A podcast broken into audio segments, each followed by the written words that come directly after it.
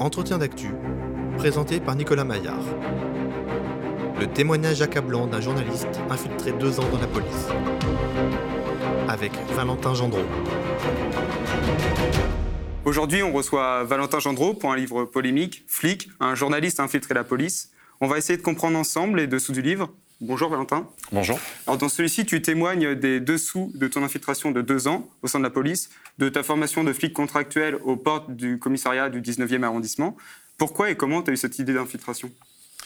La police, c'est un sujet qui est euh, extrêmement clivant. Vous avez une partie de la population qui va euh, aimer, soutenir euh, la police française, qui va axer ses commentaires et ses remarques sur la dénonciation des conditions de travail des forces de l'ordre, qui va évoquer le mal-être policier. Puis vous avez une autre partie de la population qui déteste la police et qui va plutôt parler, dénoncer les violences policières.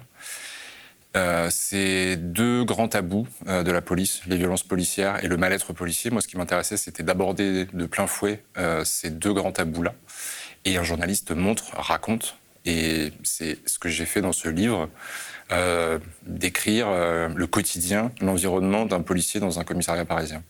Alors justement, au niveau environnement, tout commence par une formation express qui décrit un apprentissage euh, low cost, entouré par des profils un peu particuliers. Il y a un cato proche de la mouvance néo-nazie, un mal alpha au comportement euh, complètement sexiste et un autre profondément raciste. Mais quel souvenir et quel renseignement tu gardes de cette formation? C'est euh, le fait que en trois mois d'école, je suis sorti de, ces trois mois-là avec une, une habilitation pardon, à porter une arme sur la voie publique en trois mois. J'avais jamais touché une arme de ma vie avant. Et je sors de, ça avec la possibilité de pouvoir me servir d'une arme que je vais avoir à la ceinture euh, euh, lors de mes patrouilles. Donc c'est ça qui m'a le plus euh, surpris, cette rapidité-là. Qui m'a surpris aussi, c'est le fait de pouvoir rentrer aussi facilement dans la police. Je suis rentré dans la police en plein état d'urgence au printemps 2017, avec différents différentes étapes dans mon concours de policier contractuel, un oral, euh, une enquête administrative. J'étais déjà journaliste, j'étais déjà identifié comme journaliste, et pourtant, euh, je suis rentré dans la police et je suis devenu policier. Et il y a un autre fait marquant qui revient, c'est euh, le manque de formation sur les violences conjugales. T'en parles un peu, ça t'a marqué ça?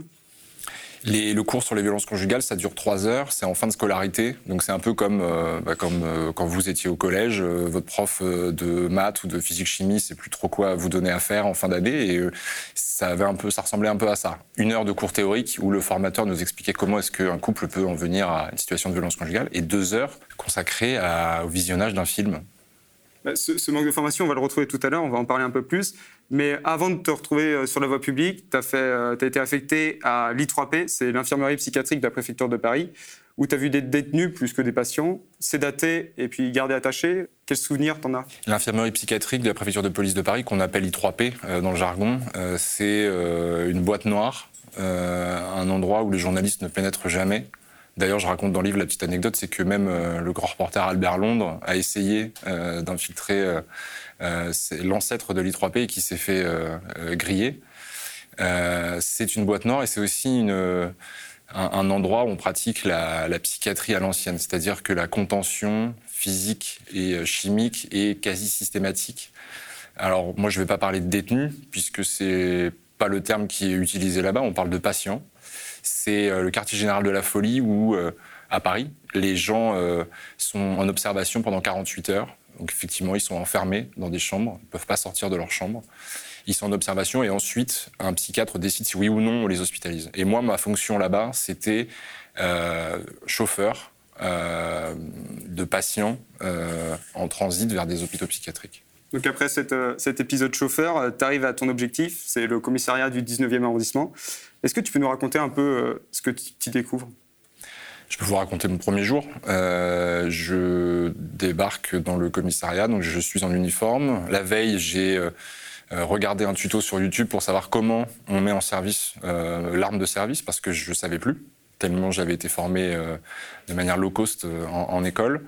J'arrive à mettre mon arme en service, donc déjà je passe pas pour un boulet auprès de mes collègues. Euh, et puis euh, rapidement, je me rends compte qu'un policier va frapper un gardé à vue qui demande d'aller aux toilettes. Et puis rapidement encore, une demi-heure plus tard environ, euh, je suis devant la porte du commissariat, je suis ce qu'on appelle la permanence. Et donc je laisse rentrer et sortir les gens qui veulent rentrer en contact avec la police. Et une, une dame d'un certain âge, 70 ans environ, vient nous voir parce qu'elle veut déposer une main courante parce que son mari l'a menacée de mort. Et le policier qui était en faction devant le commissariat avec moi répond à cette dame, Madame, si ça se reproduit, revenez nous voir. Donc moi, le premier jour, bah, je suis stupéfait, juste stupéfait. Je me dis, mais dans, quel monde parallèle euh, suis-je tombé? Avec d'un côté la garde à vue, où il peut se passer euh, un peu tout et n'importe quoi. Sous les radars toujours, en fait, voilà, de la hiérarchie. Voilà, ça fait partie de ce que j'appelle moi les zones grises. Et de l'autre côté, euh, la violence conjugale, qui est quelque chose d'extrêmement récurrent dans les interventions de police, et où, visiblement, il y a quand même une réelle impréparation pour les policiers.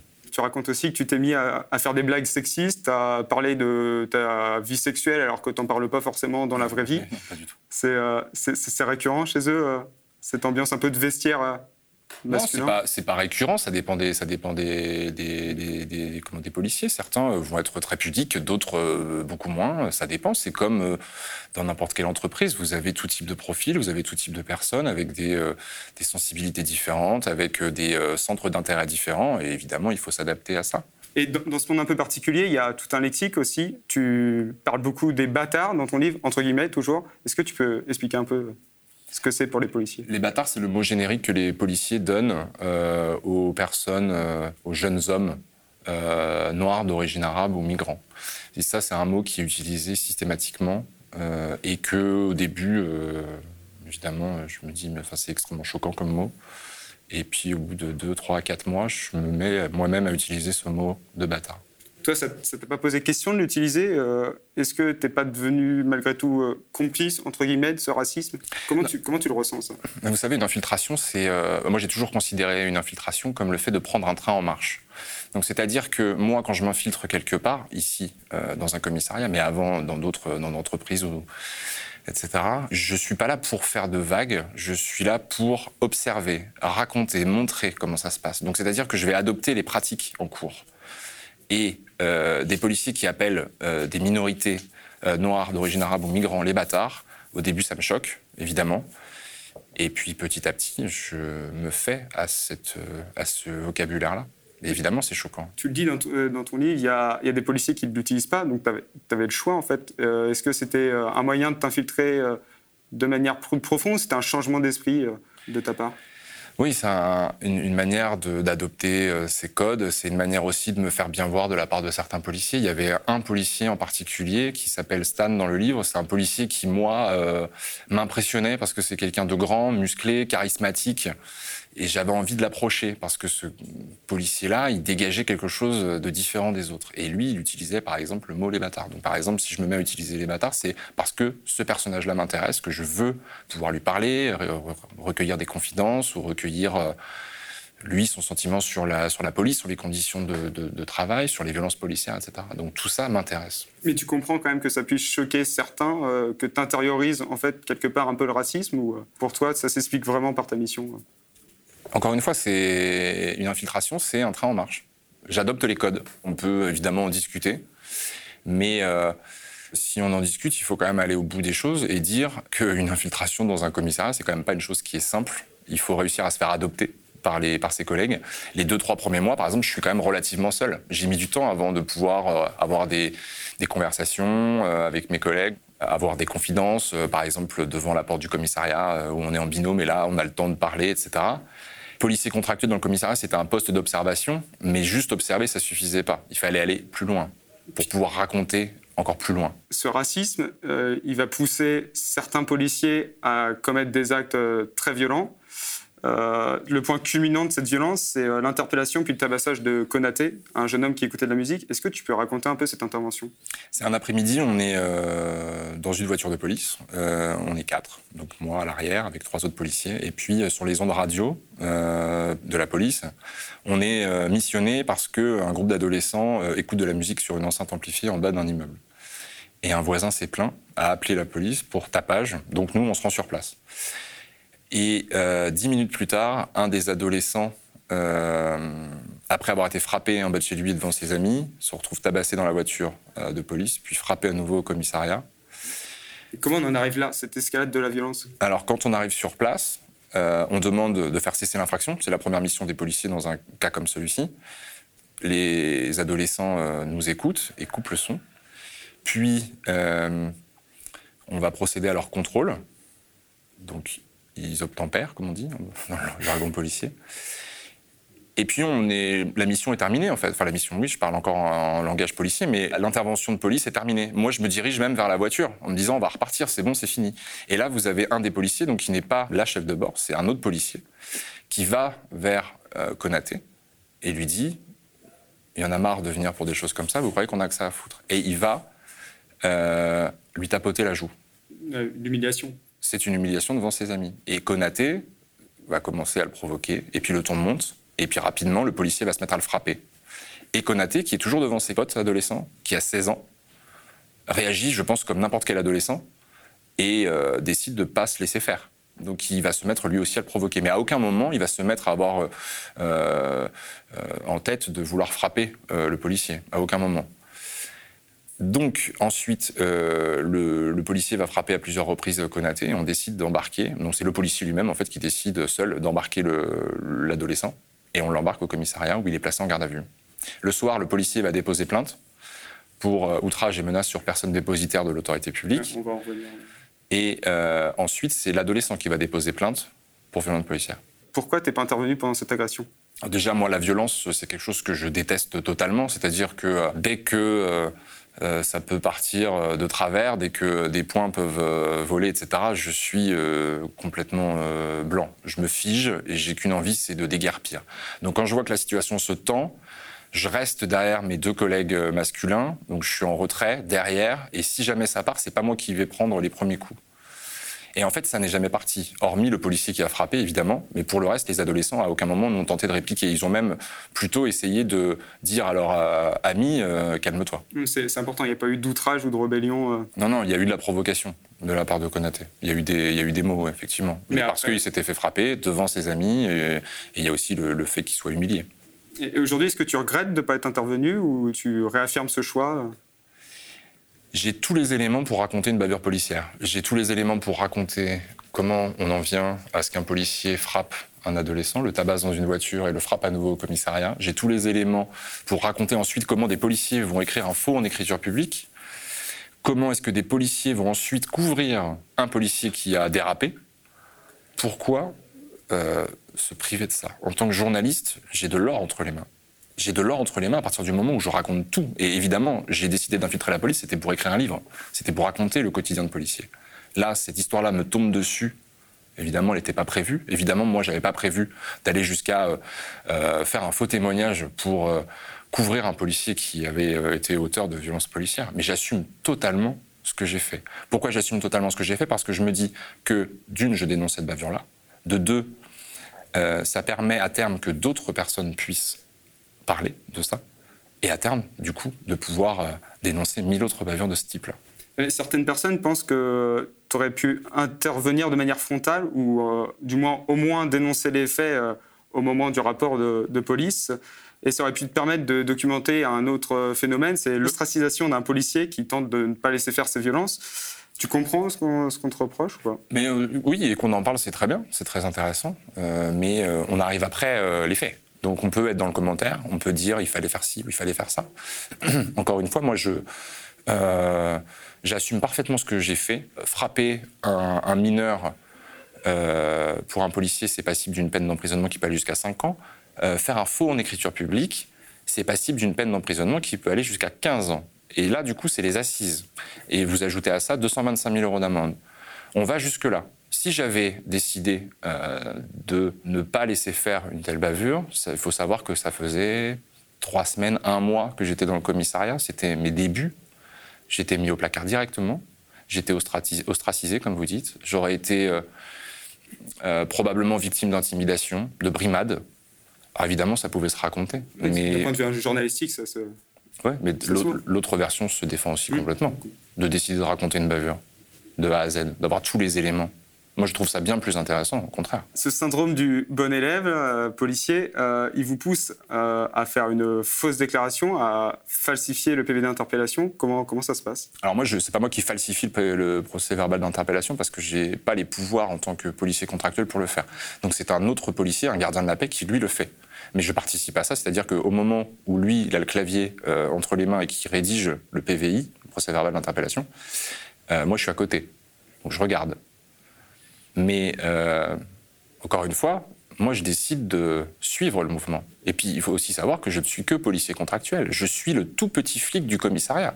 Je suis le, vraiment le, En dessous, il n'y a personne. Et les autres, ceux qui étaient avec moi ce jour-là, c'était des gardiens de la paix. Donc, dans la hiérarchie policière, je suis en dessous. Donc, en dessous, qu'est-ce que vous voulez que je fasse? Je me tais.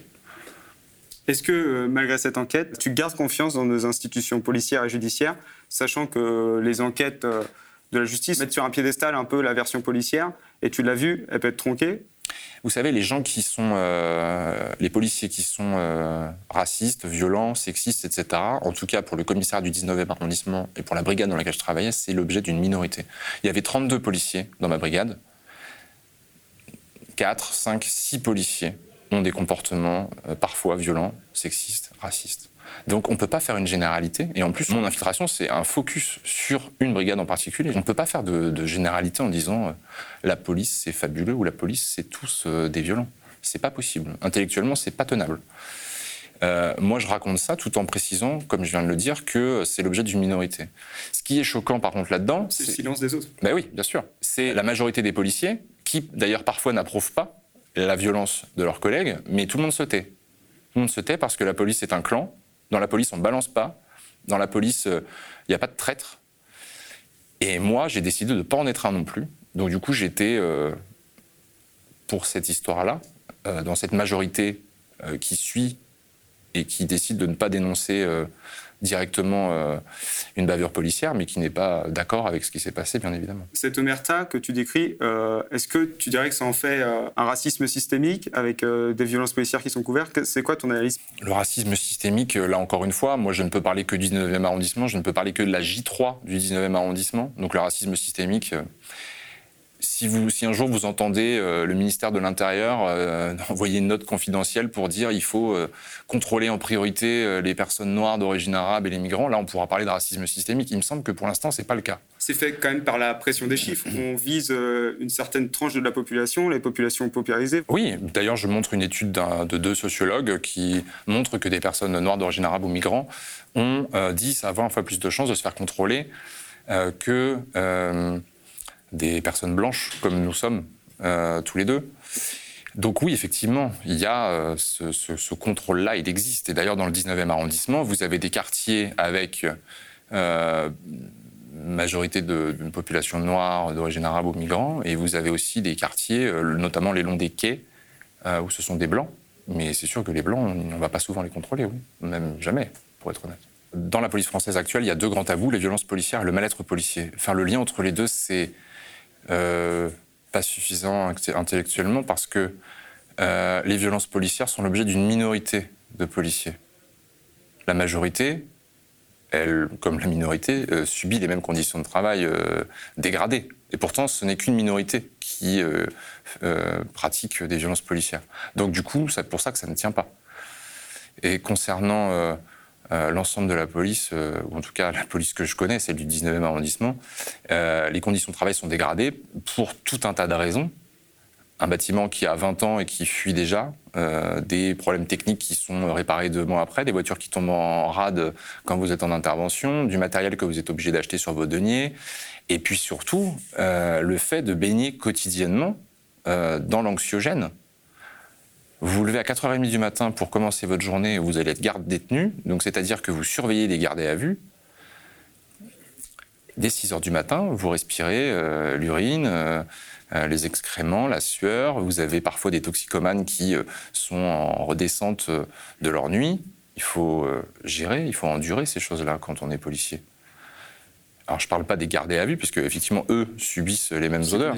Oui, mais moi, je n'ai pas infiltré les gardés à vue, j'ai infiltré la police. Donc, du coup, je peux parler de ce que c'est que d'être policier, qui va euh, gérer toute une journée les gardés à vue. Et puis, vous pouvez aussi être euh, amené à, patrouiller, par exemple, sur la place Stalingrad. tôt le matin. C'est dès le début, vous êtes dans un bain de violence, vous êtes dans l'anxiogène.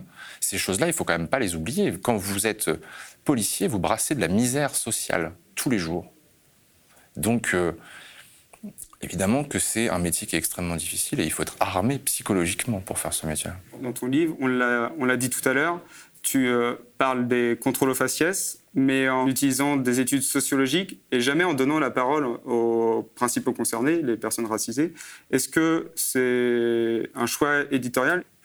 Non, j'y ai pas réfléchi particulièrement. J'ai eu l'occasion plusieurs fois de discuter avec des gens qui étaient en garde à vue, de discuter avec, euh, avec des gens qu'on venait d'interpeller. Il y a euh, plusieurs cas dans le livre, notamment un jeune homme qui est originaire de Seine-Saint-Denis et qui s'est fait attraper euh, parce qu'il ne s'est pas présenté à, une convocation euh, au tribunal. Et je raconte rapidement son parcours. Donc j'ai eu l'occasion plusieurs fois de discuter. Il y a même le cas de, ces trois mineurs qui sont en attente euh, de convocation par le procureur de la République. Et je raconte un peu le petit jeu à laquelle il se livre devant moi en se moquant un peu, en me disant mais pourquoi est-ce que vous faites ce métier? Est-ce que c'est parce que vous étiez, parce que vous avez souffert à l'école, etc. Donc je raconte ces choses-là. Non, non j'ai essayé de rentrer en contact. En fait, l'infiltration dans la police, ok, d'un côté, je tiens de l'or parce que je suis dans un endroit où aucun euh, journaliste français n'a jamais mis les pieds, mais que je sois avec des policiers ou que je sois avec des gardes à vue, je touche de l'or en fait. J'ai toujours de l'or dans les mains parce que j'ai toujours quelque chose à raconter. Et c'est quoi la suite de tout ça? Est-ce que tu as peur des représailles policières et judiciaires, notamment par rapport à, ce que tu as fait le faux en écriture publique, c'est euh, normalement, euh, si j'en suis la réouverture de l'enquête qui a été euh, demandé hier, euh, jeudi, c'est la réouverture de l'enquête. Donc ça veut dire qu'on va pouvoir ressortir une affaire qui a été euh, mise sous le tapis. Donc ça, c'est une bonne nouvelle. Toi, tu, tu témoigneras ou pas bien contre sûr, bien sûr. à l'IGPN si tu es bien Sûr, bien sûr. Et j'espère être convoqué à l'IGPN, bien sûr. Ouais. Bah oui. Mais vous n'imaginez pas à quel point c'est difficile de vivre avec cette chose-là. Il y a la dissociation quand même entre le policier qui prend le train en marche et qui suit des pratiques policières claniques et de l'autre, le journaliste, le citoyen qui se dit Qu'est-ce que je fais? Est-ce que je vais pas trop loin? Jusqu'où je suis prêt à aller dans cette histoire-là? Donc là, la réouverture de l'enquête, ça permet pour moi de refaire une déposition et cette fois de dire ah, vraiment ce qui s'est passé. évidemment. Justement, tu avais fixé quelques limites avant ton infiltration?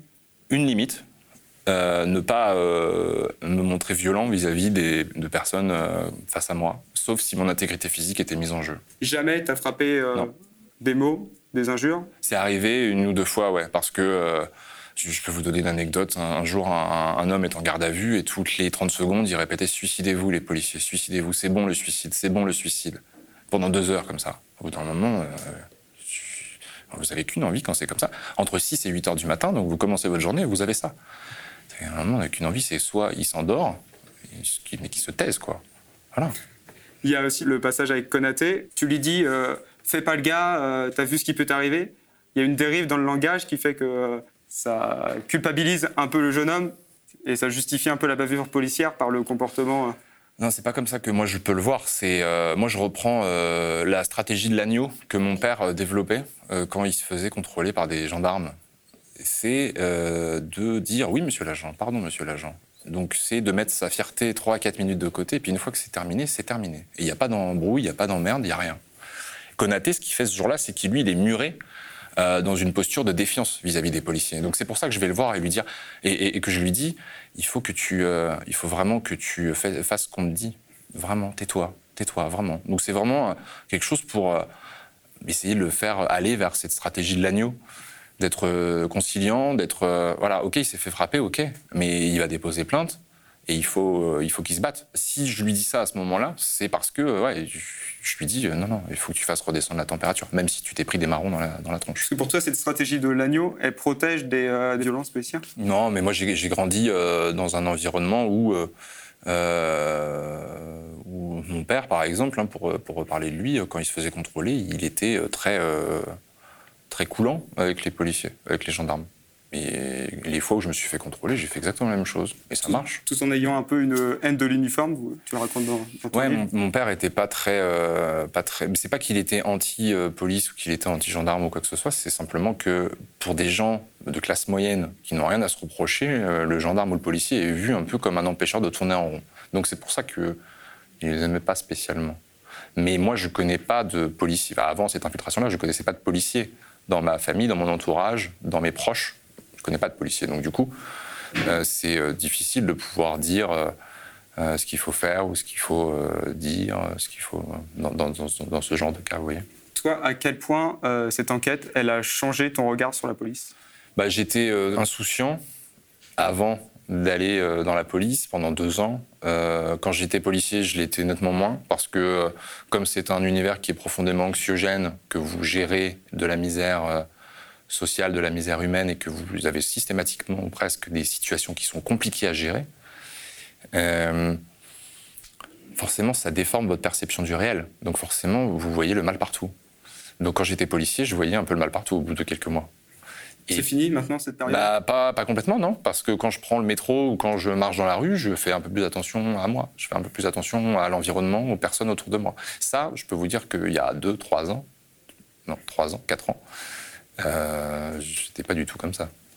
Toi, ton rapport avant ce livre avec la police, c'était juste durant des manifestations, c'est ça? C'est ce que tu écris dans ton bouquin Ou tu avais oui, d'autres affaires euh? Non, non, ça m'est arrivé une ou deux fois de participer à des manifestations et de me faire gazer. Euh, à coup de, de, de, bombes lacrymogènes, de gaz lacrymogène, mais, euh, mais c'est pas pour ça que j'ai décidé d'aller infiltrer la police. C'est encore une fois parce que euh, le sujet étant tellement clivant, avec ces grands problèmes de société-là, l'affaire Adama Traoré qui a rebondi là au printemps, on est dans une actualité qui est quand même extrêmement brûlante sur les sujets policiers. Et en fait, la police va mal, mais la police ne met pas de mots sur ce qui va mal. Donc évidemment, ça ne peut qu'empirer. Et là, moi, ce que j'ai essayé de faire dans mon livre, c'est euh, de mettre des mots, de pouvoir montrer et raconter. Donc la, la police a mal et puis fait mal, c'est un peu la conclusion euh, de ton livre ou pas? La police a mal et une minorité de la police fait mal. C'est important cette minorité, elle revient. Oui, bien sûr. On ne peut pas mettre tout le monde dans le, dans le, dans le même seau. Il y a des, il y a des, euh, des, des, policiers qui sont dans une logique absolument pas violente. Mon chef de brigade, qui s'appelle dans le livre Stéphane, m'a dit euh, un des premiers jours, moi ça fait 20 ans que je suis là, j'ai jamais couru après personne. Donc on est dans une logique du, fonctionnaire un peu à l'ancienne, vous voyez, qui prend euh, dans le même dans le cliché négatif du, fonctionnaire pour le coup, euh, de dire bah lui il a son salaire tous les mois, il fait son job et il rentre chez lui. Mais il a jamais été violent euh, cet homme-là. Donc on peut pas dire, enfin vous imaginez un peu le raccourci facile qu'on fait en disant ça. Et, je montre bien sûr des violences policières, des bavures policières, mais il y a aussi sur les 32 personnages de la brigade, ils n'y sont pas tous. Hein. Ça veut dire que s'ils n'y sont pas, bah, ils sont restés dans, la, dans cette majorité silencieuse et qui souffrent. Et c'est pour ça que la police va mal. Merci Valentin Gendreau d'avoir accepté notre, notre invitation. Puis Merci. Bon, bon courage pour la suite. Merci. Le média est indépendant des puissances financières et n'existe que grâce à vos dons soutenez-nous sur lemediatv.fr. Et pour ne rien rater de nos contenus, abonnez-vous à nos podcasts.